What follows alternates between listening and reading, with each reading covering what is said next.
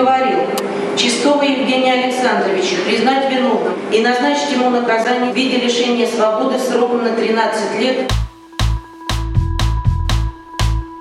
Всем привет! Это подкаст «Медуза. Текст недели», подкаст, в котором мы обсуждаем самые интересные, запоминающиеся и выдающиеся тексты, которые выходят у нас на сайте. Меня зовут Константин Бенюмов. Сегодняшний разговор будет о Евгении Чистове. Это человек, которого в 2015 году приговорили на 13 лет по обвинению в сотрудничестве с ЦРУ в государственной измене. То есть вот уже почти 4 года он находится в колонии строгого режима. Чистов рассказывает, что сотрудничать с ЦРУ он решил, чтобы бороться с российской властью, которая, по его словам, угнетает э, людей, заставляет людей страдать, а сама занимается исключительно самообогащением. Что самое интересное, начал он сотрудничать с американцами, будучи полицейским. Он работал в городе Щелково, в дежурной части полиции, и в полицию, по его словам, он тоже пришел, чтобы иметь хоть какую-то возможность помогать э, простым людям, которые, как он убежден, э, страдают от э, российской власти. Текст о Евгении Чистове, который основан на интервью, написал наш спецкор Павел Мерзликин.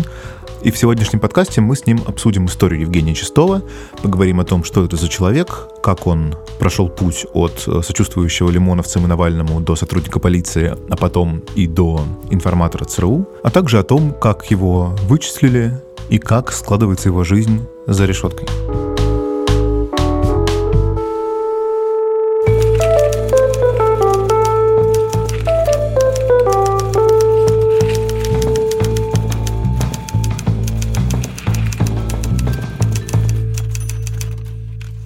Паш, привет. Привет. Расскажи, пожалуйста, как ты узнал про Евгения Чистова и как развивалось вот чисто технически, да, и физически, как происходило ваше с ним общение? Ну, Евгений сам с нами связался. Ну, для него это уже не первый раз, он до этого связывался с западными журналистами, с газетой «Гардиан». Так как он находится в колонии в Нижегородской области, наше общение было довольно ну, затруднительно. Мы общались практически каждый день на протяжении трех недель, но очень небольшими промежутками. Вот, и в итоге это как-то все вместе пришлось собирать в конце. Скажи, пожалуйста, вот человек пишет, э, как говорится, из мест лишения свободы, что хочет рассказать тебе историю про то, как он сотрудничал с ЦРУ.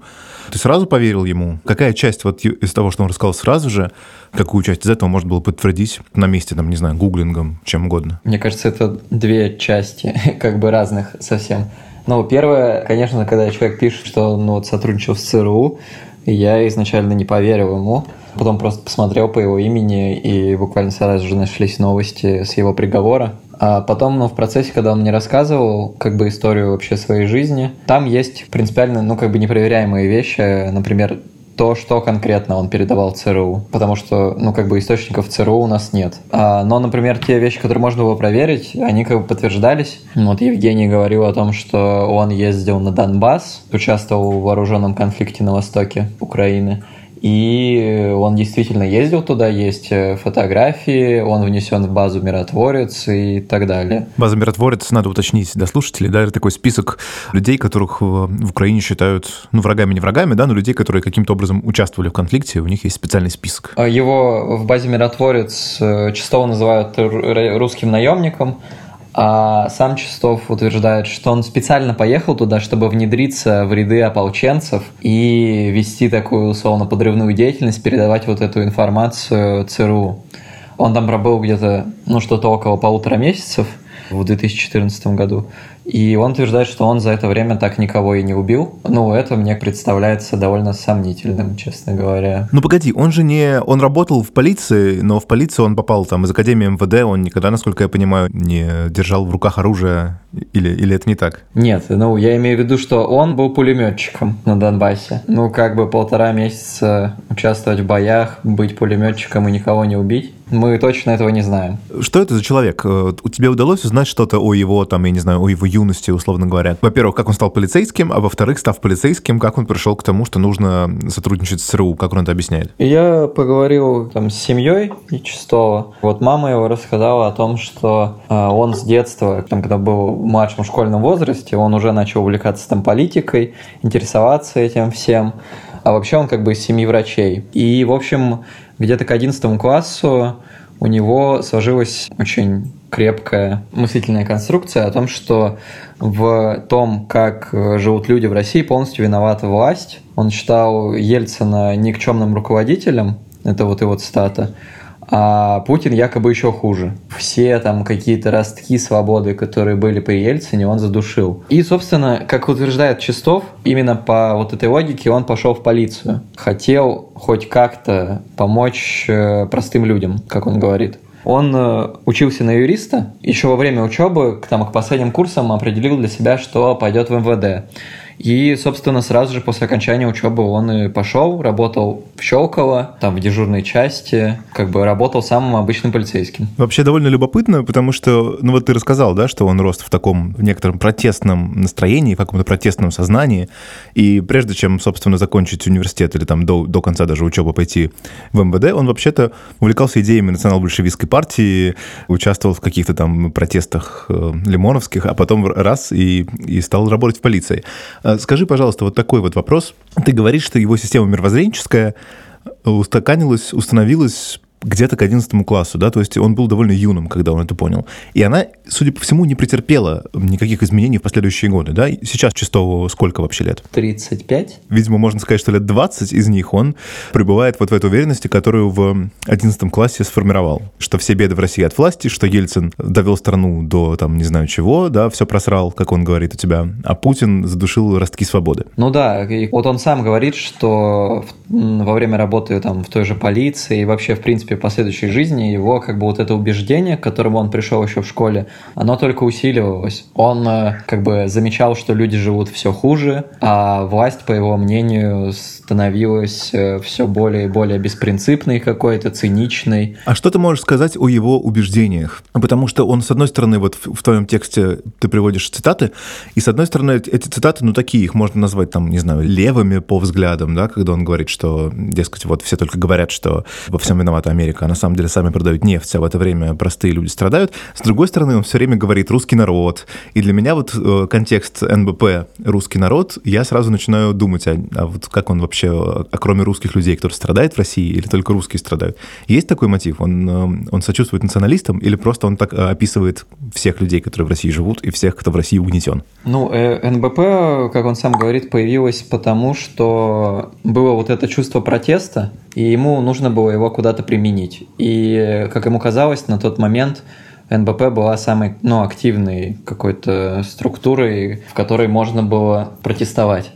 Убеждение, ну, у меня по итогам там трехнедельного общения с ним сложилось впечатление, что его все убеждения, ну, они в принципе выражаются одной там условно фразой о том, что власть в России абсолютно отвратительная. Это главное, собственно, его убеждение политическое.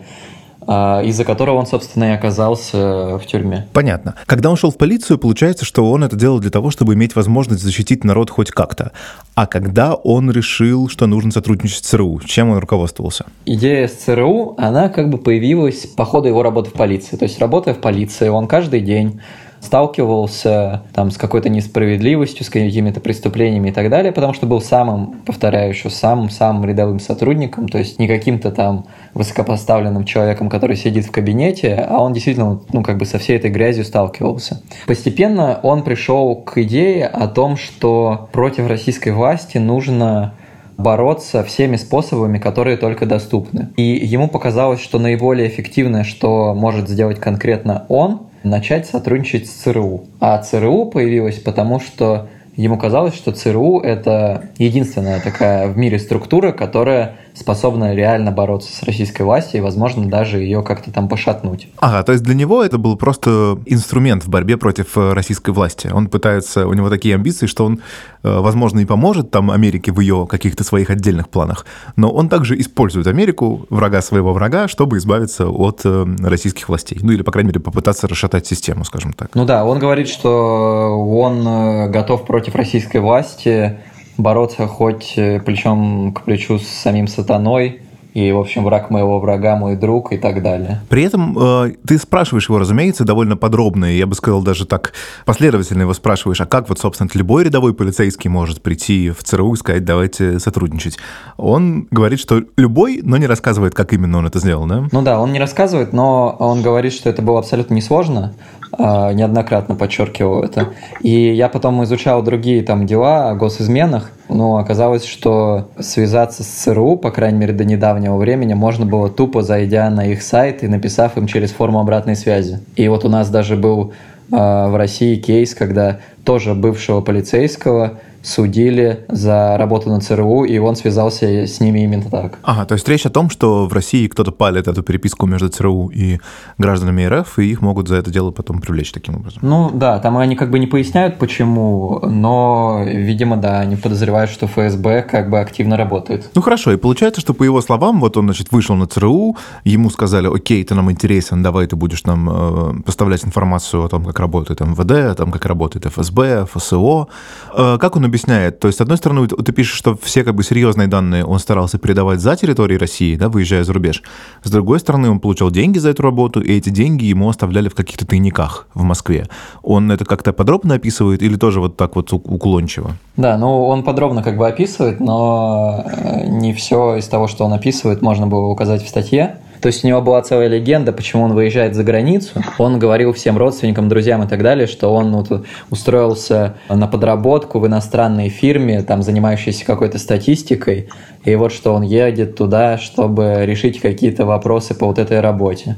При этом деньги ну, которые как бы передача денег, это, в принципе, не преступление, передавалось через систему тайников, через вот эти шпионские камни. Типа тех знаменитых шпионских камней, про которые Мамонтов рассказывал в свое время? Ну да, именно такие. Сам Чистов говорит, что не вел никакую двойную жизнь, да, что он ходил на свою обычную работу в полицию, объяснял свои поездки, в общем, вполне легитимными, поездки за рубеж, я имею в виду, вполне какими-то легитимными э, вещами, что вот он подрабатывает в, в некой западной фирме, что работа, собственно, ежедневная на ЦРУ сводилась к тому, что он писал какие-то аналитические отчеты, но также он искал э, источников в разных ведомствах, часто за деньги получал от них какую-то информацию.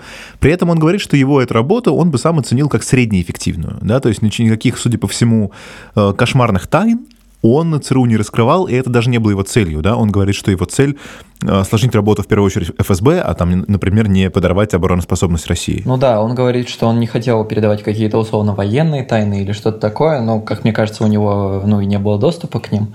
Он был все-таки рядовым сотрудником подмосковного э, МВД, явно, судя по тому, что он говорит, находить каких-то высокопоставленных источников ФСБ или там ФСО ему не удавалось. Ничего такого сверхстрашного он мне не рассказывал. Опять же, я не знаю, как к этому ко всему относиться, да, вот в моей голове я не готов на веру на 100% принимать э, рассказ Чистова о том, как он передавал секретную информацию американцам.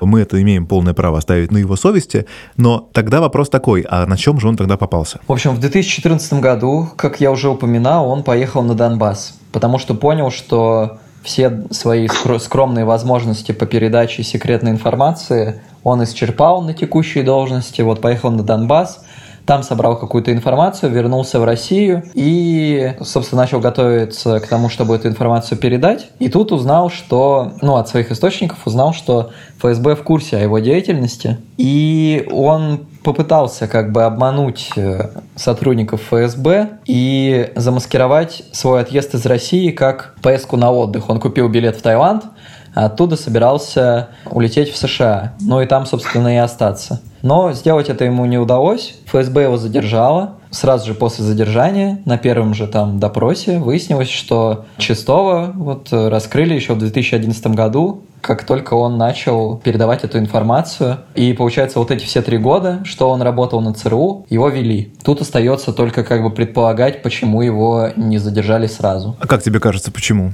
Я думаю, как бы всем понятно, что Чистов это не какой-то там Джеймс Бонд, да, ну, вероятно, наши сотрудники они хотели выйти на кого-то более значимого. В итоге получается, что он проработал на ЦРУ примерно где-то три года, да, с 11 по 14, потом два года был под следствием, а потом сел на 13 лет. Ну да, вот его приговорили к 13 годам колонии. До этого он находился в СИЗО примерно полтора года. И на суде в дело вошли данные о передаче информации только по МВД. Как говорит Чистов, просто остальную информацию сотрудники ФСБ не захотели давать в дело ну, по каким-то своим причинам, якобы сказав о том, что ну, информации потому, что ты рассказывал об МВД, и так хватит, чтобы тебя закрыть. И, в принципе, дело Чистова в суде рассматривалось как дело человека, который начал сотрудничать с ЦРУ исключительно из-за материальных э, мотивов.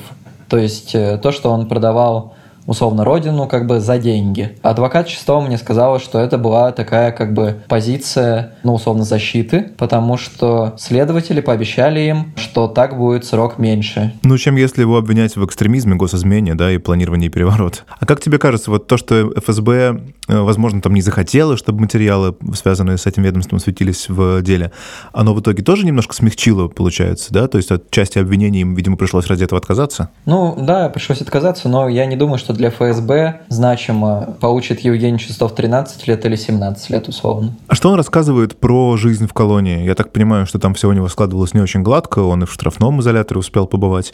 А вообще вот э, можно что-то из рассказа Чистого узнать о том, как э, на зоне относятся к людям, которые сидят вот по таким статьям?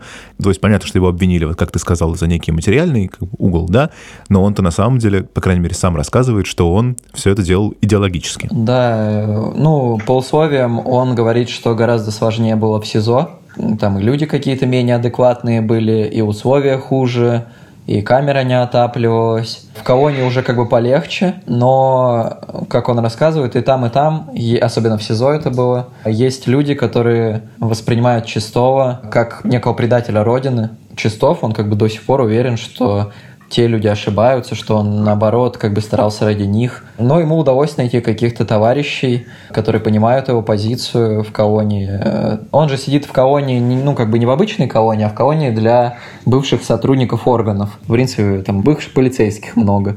И вот он нашел там с кем-то общий язык, говорит, что вот самые адекватные люди из тех, кто там сидят, это сидящие за взятки. Слушай, а как он оценивает вот итог своей работы? Он считает, что ему что-то, чего-то удалось добиться? Или он считает, что его там, я не знаю, пострелили на взлет взлете, или он считает, что, например, что вот он сейчас отсидит там оставшиеся 9 лет, выйдет и будет дальше продолжать расшатывать лодку, раскачивать? Ну, он э, говорит, что он сделал все, что мог. Как я понимаю, оценивает свои как бы, достижения довольно скромно. Ну и он, в принципе, говорит, что российскую власть очень сложно поколебать в условиях, когда большинство населения, по его мнению, оно просто как бы ну, запугано и боится как-либо высказывать свою позицию. А так Чистов уверен, что на самом деле там в глубине души люди в целом как бы поддерживают его ненависть к режиму. А по поводу выйти, не выйти, тут же большая история о том, что ему сидеть еще очень долго. Ну так Путину тоже долго. Ну, да. Все, на что он как бы надеется, это обмен с США. Он очень верит в то, что власть в США все-таки какая-то не такая циничная, и, в общем, в какой-то момент она захочет обменять Евгения Чистого.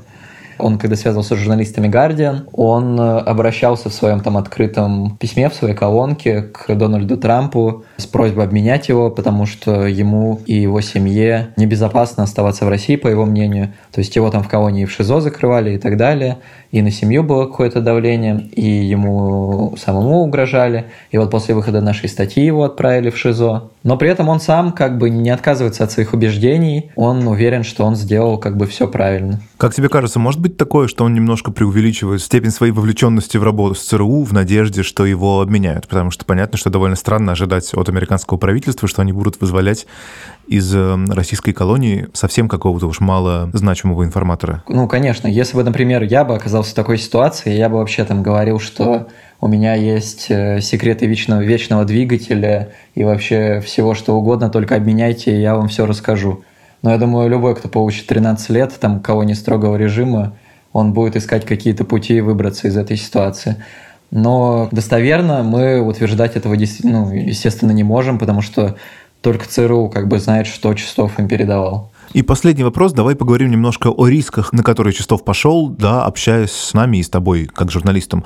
Он же понимал, наверное, да, что если выйдет статья по итогам его рассказа, могут последовать какие-то санкции, и я подозреваю, что штрафной изолятор — это, в общем, возможно, не худшее, что могло в теории с ним произойти. Да, он понимал, естественно, все риски, что его начнут прессовать. В общем, он готовился как бы к худшему варианту, попросил там его связать с правозащитниками и так далее. Мы с ним это много как бы обсуждали, и он не был готов как бы отказаться условно от публикации для того, чтобы в какой-то относительной безопасности пребывать. Я подозреваю, что это сделано было потому, что все-таки человек надеется как бы на обмен, и, собственно, ну, ему не так много терять. Он уже как бы в колонии строгого режима, и здоровье у него подорвано. А у него есть теоретическая возможность выйти досрочно, или он по условиям приговора должен все 13 лет отсидеть в строгом режиме? Честно говоря, по-моему, у нас нет такой практики, чтобы людей, которых обвиняют в госизмене, отпускали по УДО. Тем более, даже если УДО, то ему еще сидеть очень долго все равно. Ну, не меньше половины срока, да. Это был подкаст «Медуза. Текст недели». Меня зовут Константин Бенюмов. А на прощание хочу не просто и не только посоветовать вам слушать наши подкасты, как делаю всякий раз. Дело в том, что сегодняшний выпуск последний, который делает вместе с нами Алексей Зеленский, человек, который написал к этому подкасту музыку и вообще много месяцев был его и режиссером, и редактором. Поэтому команда «Текста недели» в лице меня э, желает Леше всяческих удач и успехов. А буквально с следующей недели, то есть с сентября, начнется новый сезон текста недели. Возможно, он будет таким же, возможно, немножко поменяется, но во всех изменениях мы, разумеется, будем вас предупреждать. Поэтому до встречи через неделю.